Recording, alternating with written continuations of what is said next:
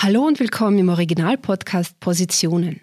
Jeden ersten Freitag im Monat sprechen wir hier über Geschichten zum nachhaltigen Leben und ökologischen Handeln. Wir treffen Menschen, deren Lebensmodelle Mut geben, die das Gemeinsame herausheben, Verantwortung ernst nehmen und andere inspirieren. Mein Name ist Mirella Jasic. In Gesprächen mit unseren Gästen rede ich mit Menschen, die spannende, wichtige, interessante und neue Positionen einnehmen.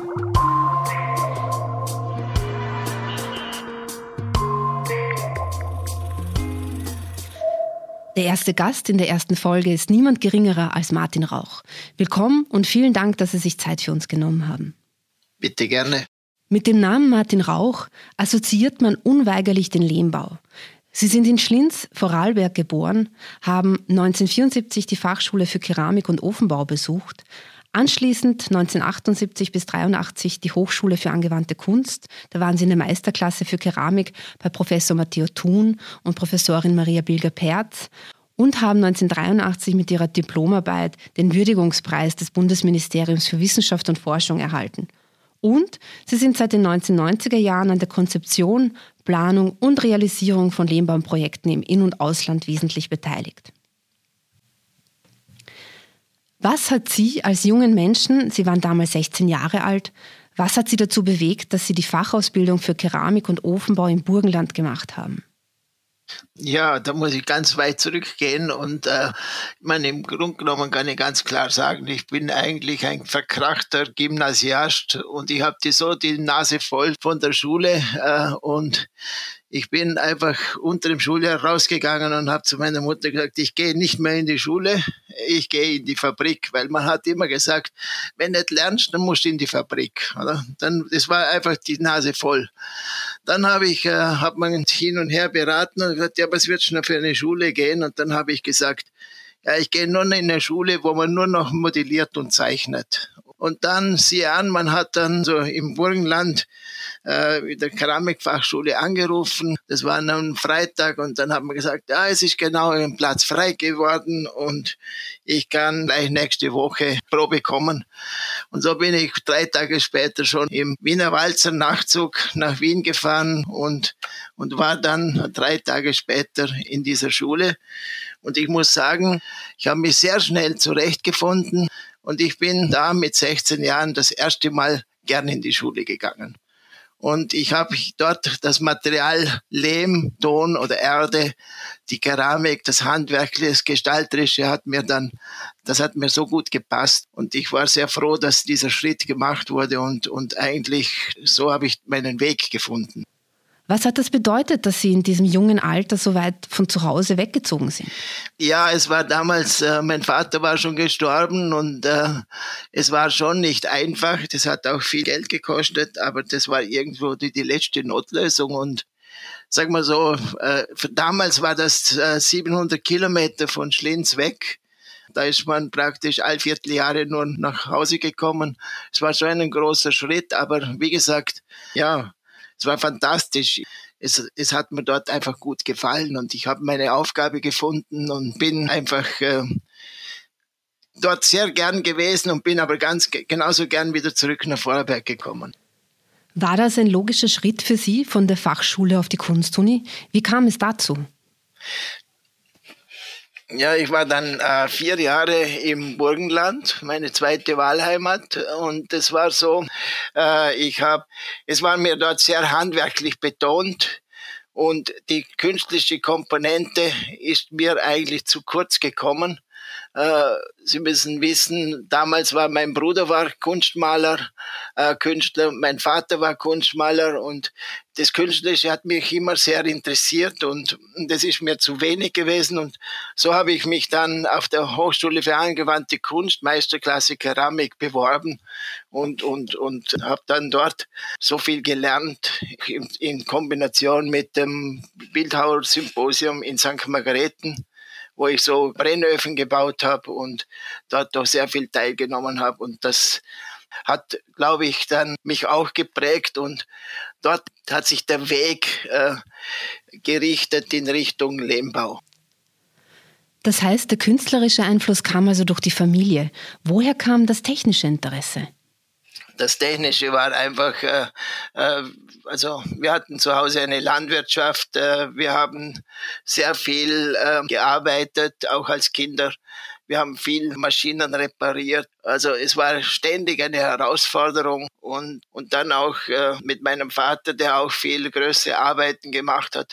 Ich meine, es war einfach das Umfeld gut und es war so, dass wir, wenn wir als Kind durchs Dorf gegangen sind, dann haben wir überall hineingeschaut, sei es einen Schlosser, sei es einen Wagenmeister, sei es eine Tischlerei als Kind auf dem Schulweg haben wir die Handwerker eigentlich in ihrem Tun gesehen und, und, und ich glaube, das ist schon eine, eine, wichtige Erfahrung eigentlich. Ja, das klingt so, als hätten Sie beides, beide Einflüsse aus Ihrer Umgebung aufgesogen. Hm, ja, ich denke schon. Also ich nenne das auch, äh, also das, das äh, Experimentieren und auch das Hüsler, also das, das, das, also eigentlich Spielen mit nichts oder? Also wir hatten ja keine großen viel Spielsachen oder sowas, äh, äh, sondern unser Spielplatz war eigentlich der Bauernhof oder war einfach die, die Umgebung, war der Wald, die, der Schulweg, äh, was Gott was. Also es war kein, es war einfach, wir haben uns eigentlich da selbst beschäftigt und und, äh, und, und das hat auch sehr, glaube ich, dass das auch sehr viel Kreativität wachruft. Oder? Wie ging es dann weiter an der Angewandten? Wie haben Sie die beiden Professoren, äh, Professor Matteo Thun und Professorin Maria Bilger-Perz, wie haben Sie die beiden Persönlichkeiten in ihrer Arbeit geprägt? Begonnen habe ich mit Maria Bilger-Perz. Das ist eine wirklich starke Frau und Künstlerin gewesen, die äh, große Keramikskulpturen gemacht hat. Und bei ihr habe ich mich sehr gut aufgehoben gefühlt, weil bei ihr war so, je größer die Projekte waren, je größer die, die Stücke waren, umso lieber war das. Und ich habe am Anfang sehr viel mit Baukeramik gearbeitet, also mit schweren Stücken und, und, und eher diesem, mit dem rohen Ton und Lehm. Und und dann ist sie in Pension gegangen und am Ende der Diplomarbeit, also am Ende, also beim letzten Jahr, oder Diplomjahr äh, ist dann Maria, äh, ist dann Matteo Thun gekommen, ein damals junger Architekt und ich habe mir gedacht, okay, das ist vielleicht gar nicht schlecht, der, der, der versteht den Lehmbau und die Architektur. Aber es war dann wirklich leider nicht so, sondern er wollte eigentlich, dass wir eher mit Kaffeeservice oder Teeservice als Diplomarbeit machen. Wir waren sieben Diplomanten. Und ich habe gesagt, das geht nicht, das kann ich nicht, will ich nicht. Und ich habe gesagt, ich will mit Lehmbau und Keramik, Baukeramik und mit Architektur die Diplomarbeit machen. Und er hat damals gesagt, ja, ähm, die Architekten werden dich zerreißen, wenn ein Keramiker sich mit Architektur beschäftigt, oder? Und ja, ich habe mich dann eigentlich in diesem Jahr wirklich äh, ja, zurückgezogen und habe dann einfach Lehmbau und das gearbeitet, habe meine Diplomarbeit dann meistens in der Nacht gemacht auf der Hochschule. Es war ja, meine Diplomarbeit war ja über vier Tonnen schwer, also die konnte man nicht so einfach verstecken. Ja, und dann habe ich die Diplomarbeit gehabt und ich habe eine Auszeichnung gekriegt und noch nie so viele Punkte wurden vergeben. Also es waren, die Architekten waren eigentlich hellauf begeistert und das hat mich dann wirklich auch beflügelt. Und es war ja damals, das war 1983, war ja der Lehmbau wirklich äh, so kaum bekannt. Da war der Lehmbau war höchstens so ein bisschen in der alternativen Ecke, so Hippie oder like die, äh, also in diese Richtung. Aber aber es war ja noch überhaupt nicht in der Architekturdiskussion vorhanden. Es war ja wie weg sozusagen. Ne? Lehm, Ton, Erde. Welche Bedeutung haben diese drei Begriffe für Sie? Ja, also wo ich da eben, wie ich erzählt habe, äh, auf der Hochschule gearbeitet habe, habe ich ja natürlich krampfhaft nach einem Diplom-Thema gesucht, oder? Ja, und dann muss ich ehrlich sagen, in einem Wiener Café ist mir der Gedanke gekommen, Lehm, Ton, Erde, Verwendungsvorschläge. Und das war eigentlich das Symbol für mich, diese drei Wörter. Lehm ist das technische, äh, bildet ab, Ton das architektonische, gestalterische, künstlerische und Erde das ökologische, Volksgesundheit, das politische dahinter. Und ich habe gesagt, äh, eigentlich, ja, diese drei Wörter beinhalten eigentlich dasselbe, aber haben für mich eine tiefe Bedeutung. Und bei jedem Projekt sollte das, also das, das technische, handwerkliche, das gestalterische, wie auch das ökologische eigentlich in einem ausgewogenen Balance sein, damit das Bestand hat und, und dass das gut ist.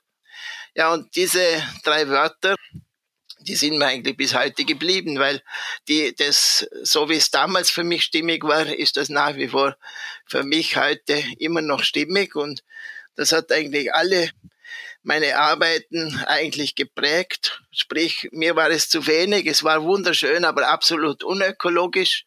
Oder umgekehrt, es ist äh, wahnsinnig ökologisch, aber unwahrscheinlich hässlich. Diese Balance ist mir eigentlich wichtig in meinen Arbeiten. Oder? Spulen wir vielleicht etwas nach vor. Von Ihrer Diplomarbeit zu Ihrer Firma, die den gleichen Namen trägt, Lehm, Ton, Erde. Sie arbeiten seit 35 Jahren daran, den Lehmbau zurück in die Gesellschaft zu holen. Woher nehmen Sie dieses Durchhaltevermögen und was ist Ihr Antrieb? Ich denke, ich bin ein sehr erdverbundener Mensch, bin sehr geerdet, habe auch relativ gute Nerven und, ähm, und ich, äh, ich scheue nicht das Risiko. Ich nenne das so quasi ein kalkuliertes Risiko, auch in unternehmischer Hinsicht. Also wenn ich kein kalkuliertes Risiko übernommen hätte, hätte viele Projekte nicht realisieren können.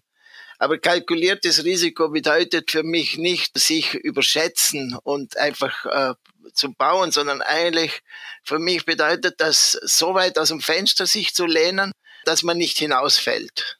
Aber ohne dass man sich aus dem Fenster hinauslehnt und neugierig neuen Sachen entgegenschaut, das ist eigentlich die Voraussetzung für Innovationen. Und Innovationen, glaube ich, das, das ist auch ein, ein Motor, das ist auch, äh, das gibt auch Energie. Also das ist einfach, äh, ja, das, das macht Lust, das macht Lust zu arbeiten, oder?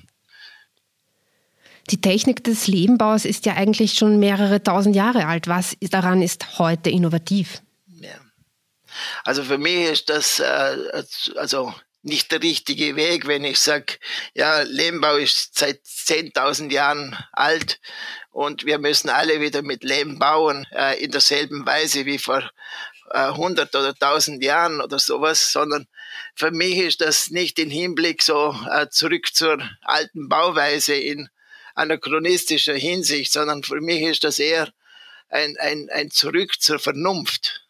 Also vernünftiges Bauen. Äh, und da hat der Lehm äh, wirklich viel zu bieten. Und mein Weg ist eher, also nicht das Material zu ändern, sondern die Werkzeuge zu ändern. Ich meine, in der Evolution des Menschen hat ja immer eigentlich die Werkzeuge verbessert, oder? Und, und mit den Werkzeugen sich die Arbeit erleichtert. Aber man darf das Wesentliche eigentlich äh, nicht so stark verändern, dass es eigentlich die Umwelt belastet. Das ist ja, was bei uns oft jetzt viel der Fall ist, oder? Dass wir zwar Innovation haben, aber mit der Innovation eigentlich unseren Lebensraum belasten. Das haben wir im Zuge der Industrialisierung ja wunderbar vorgelebt, was ja unser Problem heute ist, oder? Dass wir in den letzten 200 Jahren so massiv also Kohle, Öl und Gas, äh, also CO2 aus dem Boden herausgeholt haben, um unsere Innovationen zu befriedigen und, und das und eigentlich damit unsere Umwelt belasten, oder? Und Lehm hat eine Möglichkeit, wieder zurück zur Vernunft, aber in einer modernen Bauweise. Also das heißt, nicht das Wesen des Materials zu verändern, sondern einfach äh, die Werkzeuge zu verbessern also dort sehe ich auch die Innovation. Herr Rauch, könnten Sie ganz kurz definieren, was Lehm eigentlich ist? Lehm ist überall vorhanden und ich kann eigentlich großteils mit dem Material arbeiten, das vor der Tür liegt. Also aktuell arbeiten wir mit Materialien, die im Umkreis von 20 Kilometer in Vorarlberg liegen. Lehm ist eigentlich nur feinstes Gestein und wenn das mit Wasser gemischt ist, dann ist es flüssig oder plastisch oder formbar und wenn es trocknet, wird es hart und tragfähig. Also es, es trägt zwar nicht so viel wie Beton und nicht so viel wie der, der gebrannte Ziegel, aber er ist ausreichend stark genug, dass man damit drei, viergeschossige Häuser bauen kann, die modern sind, die allen Luxus haben, was wir heute brauchen. Und was macht den Lehmbau so ökologisch? Also er braucht nur eine geringe Umsetzungsenergie, also das Mischen und, und Aufbereiten. Das ist also ein Vielfaches kleiner als wie andere Prozesse. Und äh, es wird weder gebrannt noch braucht es irgendwelche Zuschläge wie Zement, Kalk oder sonst etwas. Das ist eigentlich Natur pur. Und der Vorteil vom Lehm, wenn ich den wirklich Natur bearbeite und verwende, dieses Material kann ich unendlich mal recyceln ohne Qualitätsverlust. Es gibt eigentlich kein anderes Baumaterial, das ich 100% recyceln kann ohne Downrecycling. Weil andere Materialien wie Holz, Beton und so weiter, das kann ich schreddern und wieder verwenden, aber es kann nie mehr dasselbe machen. Und der Lehm, ja, der, der hat eine sehr gute Recyclingmöglichkeit. Was gibt es noch für Vorteile? Lehm ist ein, ein wunderbarer Krisenbaustoff. Es heißt schon in der Geschichte, Lehm braucht wenig Umsetzungsenergie, braucht viel Arbeitskraft und schafft Wohnraum. Das war in Krisenzeiten, sind das wunderbare Eigenschaften.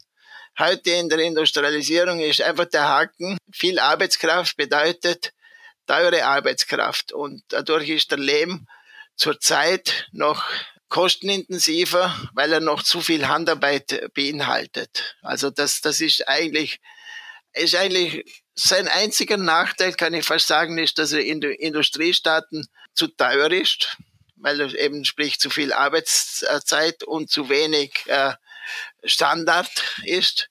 Und in anderen Ländern, wo die Arbeitskraft billig ist, dort ist der Nachteil, dass der Lehm überhaupt kein Image hat. Also es ist eigentlich der Baustoff der armen Leute und das ist so stark verankert, das ist eingebrannt und das kann man nur entgegenwirken, indem man große Leuchtturmprojekte macht, dass man äh, schöne Häuser baut, dass die öffentliche Hand mit Lehm baut, dann kann man das Image sukzessive langsam verbessern. Welche Hürden hätte ich heute in Österreich, wenn ich ein Haus aus Lehm bauen wollen würde?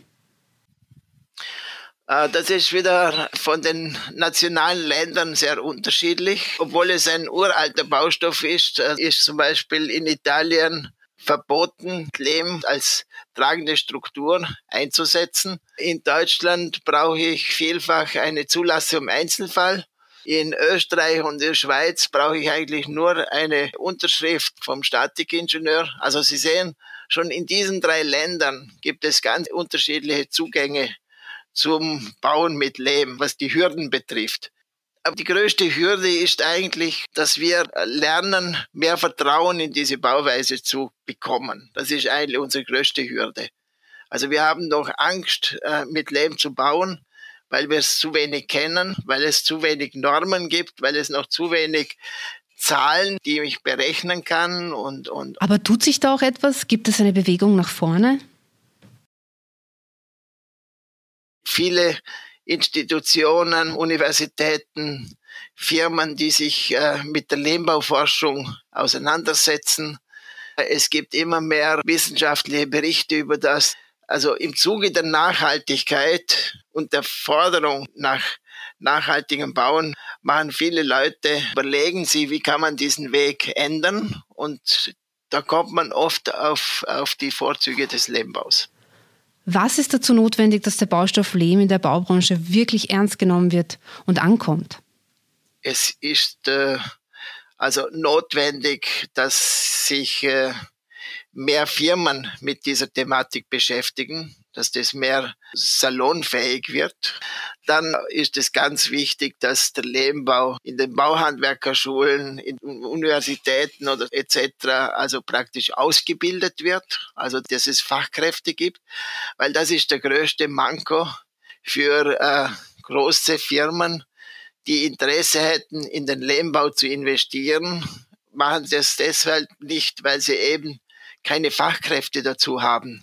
Also ich spreche immer die Hardware, also eine Halle zu bauen, eine Maschine zu bauen, das ist relativ schnell umgesetzt. Aber, aber die Fachkräfte äh, zu lernen oder zu, zu bilden, das braucht Zeit und das braucht auch eine Strategie. Und äh, da fordere ich einfach, dass man in die Richtung mehr aktiv wird, oder? Ja, und dann eben, wie, wie ich gesagt habe, Forschung und Entwicklung ist wichtig, äh, dass das nicht so exotisch ist, sondern dass es einfach selbstverständlich ist, oder? Und es ist natürlich, wenn man, wenn man aktiv ist, ist es jetzt schon möglich. Man kann Lehmputze kaufen, man kann sich im Internet informieren. Es gibt Möglichkeiten, dass man Lehm auch für sich im kleinen Bereich praktisch umsetzt. Sei es eine, eine Wand im Wohnzimmer mit Lehm zu verputzen und irgendwie mit farbigen Tonen zu gestalten oder sowas. Oder also es gibt, glaube ich, es gibt schon genug Möglichkeiten. Es, es ändert sich oder es verbessert sich von Jahr zu Jahr, würde ich sagen. Welchen Beitrag kann ökologisches Bauen zum Klima und zu unserer Umwelt beitragen?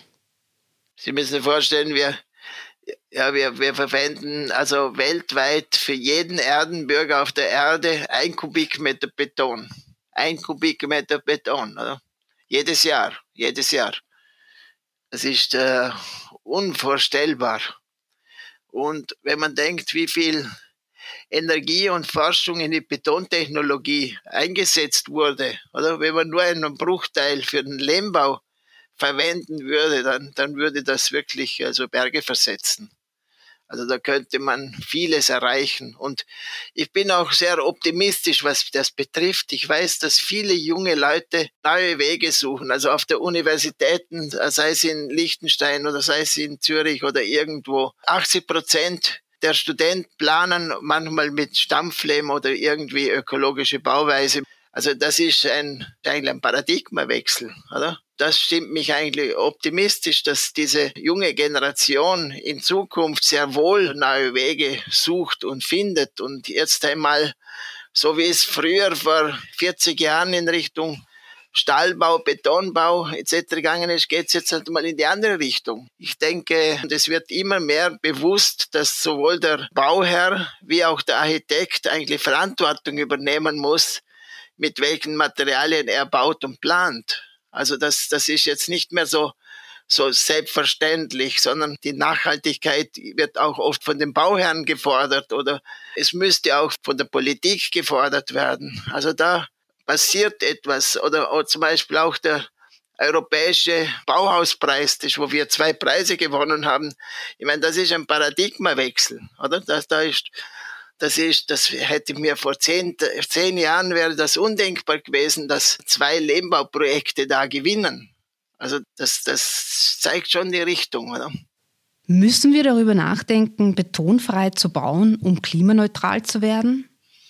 Also ich finde grundsätzlich finde ich Beton ist ein genialer Baustoff. Das ist ein wunderbarer, super Baustoff. Das einzige Problem vom, vom Betonbau ist, dass er zu inflationär verwendet wird. Er wird einfach zu viel und er ist viel, viel, viel zu billig. Und weil es so billig ist, wird das alles andere eigentlich damit äh, verdrängt. Und da wird sich das in Zukunft also angleichen, dass der Lehmbau auch billiger wird und andere Sachen teurer, dass das dann eigentlich nicht mehr alles der Preis entscheidet, sondern andere Kriterien. Also das ist eine Fehlentwicklung. Nicht der Zement ist die Fehlentwicklung, sondern die Menge, wie wir das umsetzen. Oder? Das ist wie das Salz. Salz ist lebensnotwendig. Aber wenn es zu viel ist, dann ist es tödlich. So sehe ich das. Und was halten Sie von Ziegeln? Zu Ziegeln, zu, zu gebrannten Ziegeln. Ja, ist auch, äh, also würde ich sagen, das ist besser wie Beton und ist ein, ein, ein, ein toller Baustoff, der auch äh, also in Kombination mit Lehmbau äh, sehr wohl äh, genauso äh, also Wichtigkeit hat. Okay, das heißt, das sehen Sie nicht so radikal. Na, im Gegenteil. Ich bin Keramiker. Also ich bin einfach, ich sag mal, der Ziegel ist ökologisch also nicht so schlecht, wie er oft gezeigt wird, weil er ist ja praktisch hat er, also hat er relativ wenig Masse, hohe Tragfähigkeit äh, im Vergleich und braucht da eigentlich nicht so viel Energie, wie es allgemein geplant ist. Oder?